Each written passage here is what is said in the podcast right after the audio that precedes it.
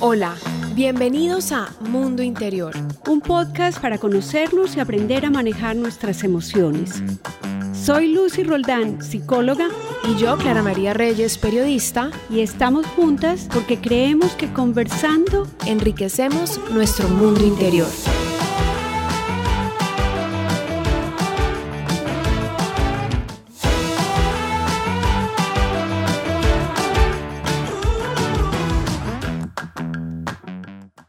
Hola, bienvenidos a Mundo Interior. Hoy vamos a hablar sobre los lazos afectivos y cómo ellos nos ayudan en nuestra constitución de la vida y nuestra personalidad. Bienvenida, Lucy. Gracias. Eh, yo muy bien, Clarita. ¿Y tú? Perfecto, y me encanta este tema. Yo también estoy feliz de dar y profundizar ideas sobre esto porque la verdad siempre nos movemos en dos dimensiones. La relación que tenemos con nosotros mismos y la relación que tenemos con los otros. Hasta ahora yo no había como captado cuán importante son los demás y cómo a lo largo de nuestra vida ellos van obteniendo un protagonismo mayor.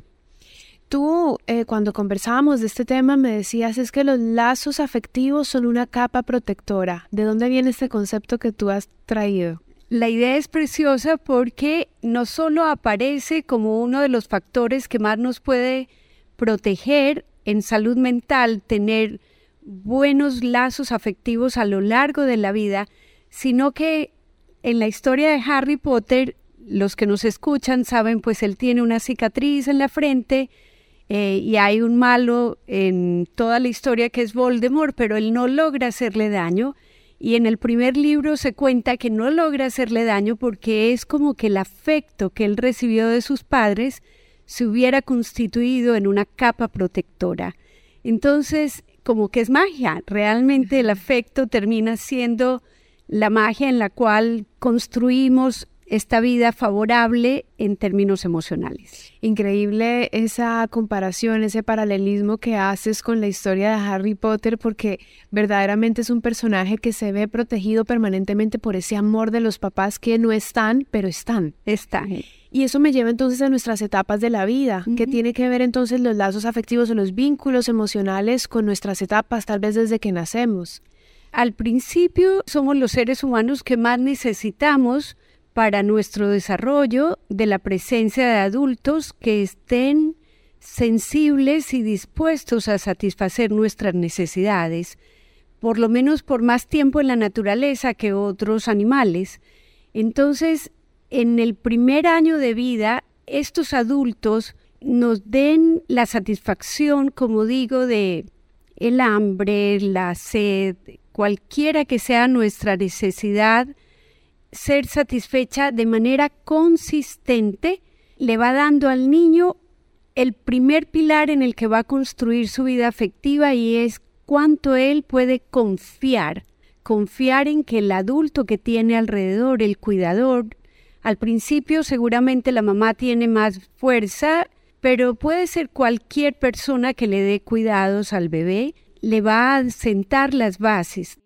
Cuando no hay un apego seguro, los niños pueden llegar a desnutrirse, a tener fallas en salud cuando no son acariciados pueden hasta morir. De hecho, esto de los bebés canguros que es tan bello, pero cómo se recupera un bebé prematuro con el contacto físico. Entonces, este apego no solo es la satisfacción de la necesidad, sino que le va diciendo al niño como que él merece ser atendido, cuidado, protegido. Claro, esta es la primera etapa que sería de los cero hasta el año, ¿no? Y de ahí que empieza a pasar.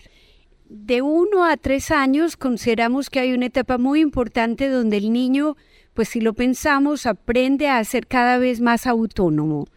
Empieza a comunicarse, el lenguaje le da un poco la posibilidad de expresar lo que desea, sus necesidades, ya no es que las tenemos que adivinar, sino que las podemos más o menos guiarnos por lo que el niño dice o expresa, así no sea con palabras completas, está el caminar que le permite al niño ir a explorar el mundo y está el control de esfínteres que de alguna manera le va enseñando sobre la voluntad, que él puede. La autonomía ya no pone el énfasis tanto en el otro, sino en que yo soy capaz, yo puedo. ¿Y eso qué tiene que ver con los lazos afectivos? Fundamentalmente en que el niño que tiene una vinculación con un estilo de padres o cuidadores que les permite esa exploración, pues va a desarrollarse mucho mejor. Te quiero contar un experimento que yo cuando lo leí me pareció espectacular y es a niños caminadores entre uno y tres años se les lleva a una situación nueva, una habitación desconocida, por eso van con la figura de afecto, la mamá, y el niño tiene esta mesa llena de juguetes. Los experimentadores están viendo a ver qué va a hacer el niño, pero le dicen a las mamás, las ponen en tres condiciones experimentales. Hay un grupo de madres que cuando el niño busca la mirada de la mamá para saber si explora o no el mundo, la mamá tiene que fruncir el ceño. El segundo grupo de madres lo que debe hacer es cuando el niño busque su mirada, ella va a mirar en otra dirección, va a ignorar al niño, no le va a dar esta retroalimentación que damos normalmente con las miradas. Y la tercera condición experimental es que la mamá va a sonreír. Y lo que sucede es gráfico. En la primera condición, el niño inmediatamente se retrae, como que intenta ir a la mesa de juguetes y se devuelve buscando a la mamá. El niño al que la mamá le frunció el ceño. Exactamente. Correcto. La segunda te la cuento, pero es que la mamá que mira en otra dirección, el niño se intenta acercar a la mesa de juguetes, busca la mirada de la mamá, como no la encuentra, un poco se paraliza, ni se acerca ni se pliega la mamá, está ahí como paralizadito. Como medio desconfiado, sin saber muy bien cuál es su norte. Así es. Y adivina qué pasa con el tercero. El tercero se va a jugar. Así es. es como que la sonrisa de la madre le da el permiso, lo autoriza. ¡Qué belleza! Eh, entonces, aquí vamos viendo cómo el otro, entonces ya no solo nos dice sobre que podemos confiar, sino que nos señala que somos capaces de ir a explorar el mundo y que tranquilos, que cuando lo necesitamos estamos aquí como un puerto seguro al cual acudir y que el niño puede, si lo necesita, contar con él. Qué bonito. Es un ejercicio que nos empieza a hacer reflexionar sobre las etapas nuestras, de los cero a un año, del año a los tres, como en este caso que lo diste, y que muchas veces no pensamos que pequeñas acciones como un gesto de ignorar, eh, estar serio o dar amor a través de una sonrisa puede repercutir intensa e inmensamente en el niño. Así Que como siempre digo, va a ser el futuro adulto, ¿no? Claro, y nosotros como adultos, mucho de estas conversaciones también va orientado no solo a que nos miremos nosotros, sino a que veamos cómo es la interacción con los niños que tenemos alrededor, nuestros hijos, a veces los hijos de los amigos, son distintas situaciones que si ahora como que atendemos a ellas, podemos entrar a aportar de manera significativa. Conozcamos otras etapas, entonces, ¿qué pasa a partir de los tres? De los tres a los seis es muy interesante porque si lo miramos en lo que culturalmente está establecido, el niño empieza a ir a un jardín de infantes y ya empieza a interactuar con otros niños.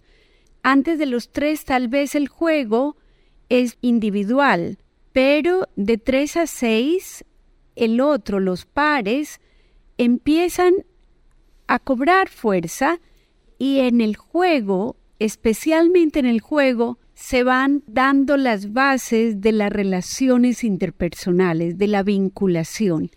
Entonces, en los juegos aprendemos, por ejemplo, a respetar turnos, aprendemos a cómo resolver un conflicto, cómo negociar. Si te toca más este pedazo más grande, déjame a mí. O si tú quieres hacer más veces, pero yo creo que no está siendo justo, entonces yo te digo, bueno, ya ha sido tu turno, ahora es el mío. Claro, o conocer mi espacio, conocer el tuyo y conocer nuestro espacio en conjunto. Ya empieza esa interacción entre dos o más. Claro, entonces los pares nos van dando eh, otro pilar importantísimo, veníamos con la confianza, la autonomía, el otro que me enseña a cómo son las reglas para estar allí y, muy importante, me enseña sobre la empatía. El juego nos da el pilar de la empatía, el ser capaces de ponernos en los zapatos de las otras personas, de considerar que a veces mi comportamiento te pudo haber hecho sentir mal y que yo puedo hacer algo para que no te sientas así. Increíble cómo pensamos en los lazos afectivos hoy y todo se retrocede a esas etapas de nuestra vida en donde no pensábamos que se configuraban estas eh, relaciones o normas afectivas.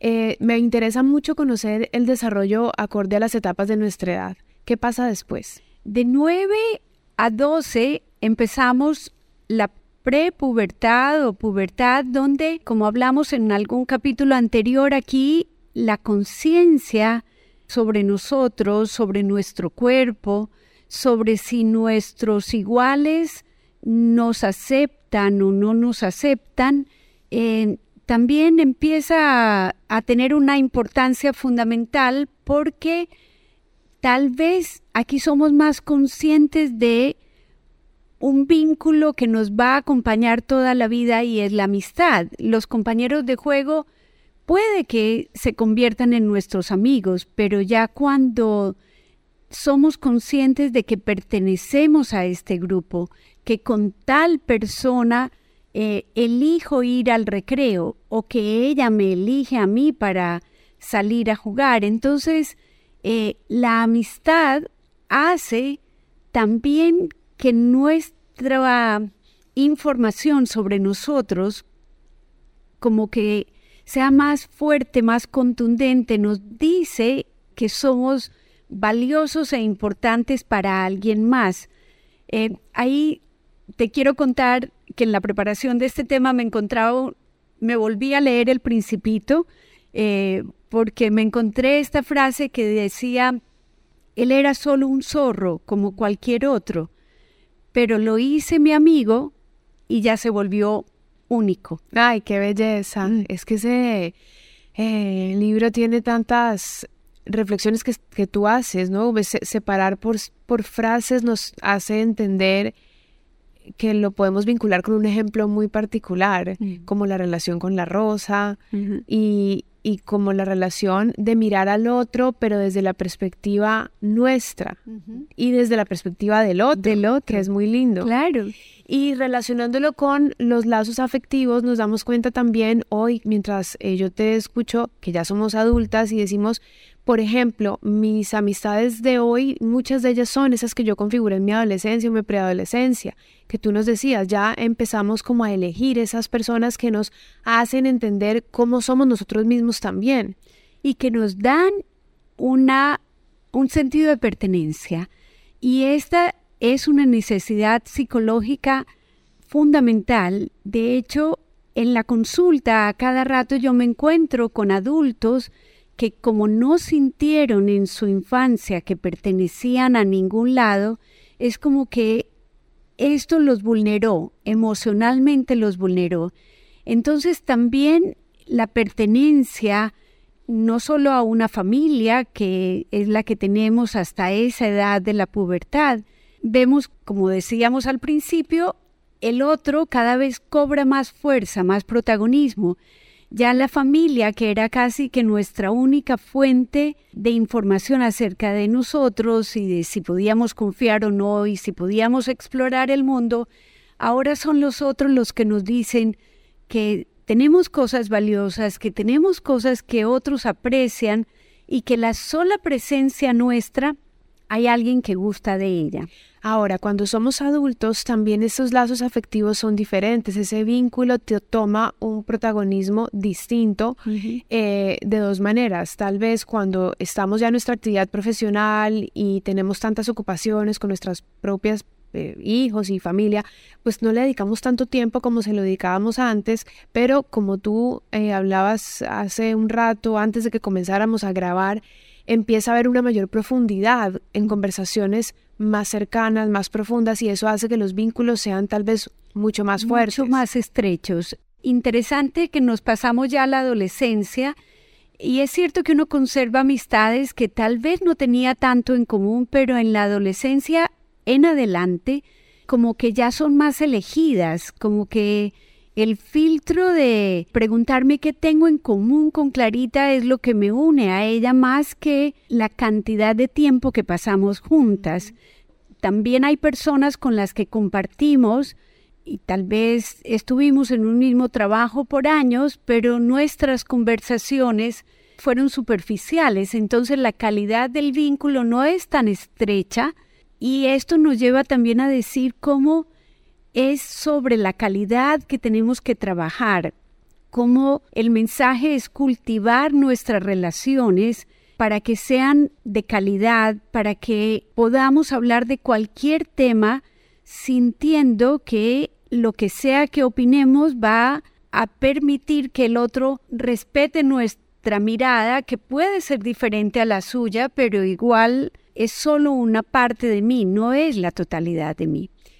Y tú también nos podrías eh, ilustrar sobre cómo hacer que ese otro sea permanente en mi vida. Tú hablabas, por ejemplo, de la confianza y también de cómo acepto al otro. Entonces, eh, podríamos decir que yo al tener a estos amigos en mi vida o a estas personas en quien yo confío, eh, tienen como... ¿Estas relaciones tienen ciertas características? Sí, tienen ciertas características y lo interesante es que no solo aplica para las relaciones de amistad, hay personas a quienes les cuesta mucho por las circunstancias que les ha tocado vivir, tal vez alguien que se ha mudado mucho de país o de ciudad, puede ser eh, muy difícil hacer esta permanencia en los vínculos. Entonces, pensar que las relaciones, en cualquier momento de la vida que las establezcamos, y si son de amistad con un jefe, con un compañero de trabajo, con quien sea sí tienen unos requerimientos. El primero tiene que ver con esa dosis de aceptación básica. Cuando nos sentimos criticados permanentemente por alguien, pues no nos sentimos amados.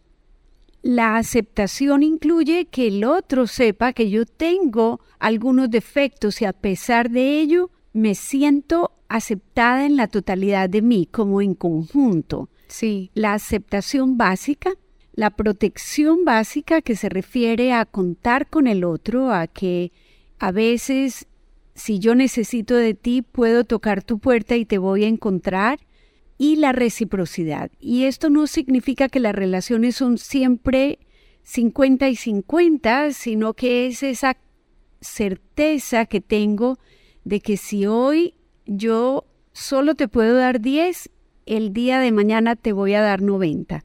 Entonces sería, las relaciones se componen de aceptación, cuidado y reciprocidad. Así es. Qué bonito. Mm. Ahora, ¿cuáles son los beneficios de los lazos afectivos? ¿Por qué son importantes a lo largo de nuestra vida o incluso hasta cuando ya estamos en la etapa, en las últimas etapas de nuestra vida? Emocionalmente las personas no nos podríamos construir sin esta relación con los demás cuando no hay relaciones significativas en nuestra vida o hemos sido excluidos o nos han impedido como el desarrollo de estos lazos, tenemos una vulnerabilidad emocional grande. Si lo miramos desde el lado positivo, es nuestra personalidad es social, es un constructo social, no solo es, como dice la palabra, persona, sino que los otros son parte fundamental de cómo vamos desarrollando las teorías acerca de nosotros, del mundo y de esta relación con los demás nos vamos nutriendo permanentemente. Tenemos la posibilidad incluso de decir, tal vez en la infancia yo no logré esto, pero ahora yo puedo trabajar en ser el amigo de alguien, en estar allí para esa persona, en ubicar quién está solo, por ejemplo, a mi alrededor, porque lo otro que ha sido interesante de esta conversación y de preparar este tema es que los lazos afectivos al principio como que nos enfocamos mucho en recibir, pero de la adolescencia en adelante, cuando empezamos ya no solo a ver que está mi familia, mis amigos, o la tribu a la que pertenezco, o el grupito que sí me acepta, sino que me empiezan a mover causas universales. Me empieza a tocar el ambiente, las macrocausas, los adolescentes todos tienen esta tendencia hermosa de que a ser altruistas, a que las causas ya que trascienden de uno mismo los tocan. Entonces, como que de la adolescencia en adelante la vinculación afectiva también es muy importante porque ya no nos concentramos en recibir, sino que posiblemente nos concentramos en dar. De la vida adulta nos centramos en formar relaciones duraderas, establecer pareja, tal vez tener una familia y hasta la vida del adulto mayor se va a ver teñido por cuántas relaciones de calidad establece. Lucy, hoy entonces podemos concluir que lo que tendríamos que llevarnos después de esta conversación que hemos tenido hoy es sobre cuán importante es cultivar los vínculos afectivos y esos lazos que hemos construido a lo largo de nuestra vida. Y que no importa si por alguna razón no los hemos desarrollado, las historias de la vida de las personas, especialmente las que yo veo en mi consulta, muchas están marcadas por apegos que fueron inseguros, tal vez padres o madres ausentes o que no tenían la capacidad de dar esta comunicación o este sentido. Pero insisto, si todas las personas a partir de ahora y aprovechando incluso la época de Navidad, nos preguntamos quién a nuestro alrededor se puede estar sintiendo solo, en esa pregunta seguramente vamos a ubicar a alguna persona o alguien que desde hace días no le decimos cuán importante es para nosotros, como que esta es una buena excusa. La época de la Navidad es la mejor excusa que tenemos para decirle a las personas que queremos cuánto las queremos. Qué lindo, Lucy. Gracias por invitarnos a, a mirarnos a nosotros, a nuestras relaciones, como tú decías, no solamente con nuestros amigos, sino con nuestra familia o incluso con quien apenas estamos empezando a conocer. Y tú nos invitaste a algo muy bonito también y es acercarnos a quien está solo, porque esa persona seguramente también está con carencias afectivas y nosotros podríamos ser parte de esa construcción emocional que necesita esa persona. Sí, solo para cerrar, hay esta película de alguien que puede leer los pensamientos, puede escuchar lo que las personas están pensando. Más que hacerle la propaganda a la película, quiero contar la anécdota de que hay una chica bibliotecaria que en ese momento está pensando en acabar con su vida y en que ella es invisible. O sea, ahí está todos los días lleva libros de un lugar a otro, en un lugar concurrido, en una empresa, archivos, papeles, y ella se siente invisible. Las personas ni siquiera la saludan con su nombre. Y como esta persona adquirió el don de escuchar lo que las personas están pensando, cuando pasa por el lado de ella, descubre lo que ella está pensando y luego él se enreda, va a hacer otra cosa y después decide ir, irla a buscar a su casa, a ver dónde ella vive y, la salva, la salva de una situación crítica. Entonces, no sabemos en qué momento reconocer al otro, llamarlo por su nombre, pueda significar un mundo para otra persona. El tema de hoy ha sido maravilloso y como siempre Lucy nos llevamos un aprendizaje, lazos afectivos, una capa protectora, cada uno lleva algo nuevo hoy para empezar a hacer. Gracias a ti. Gracias.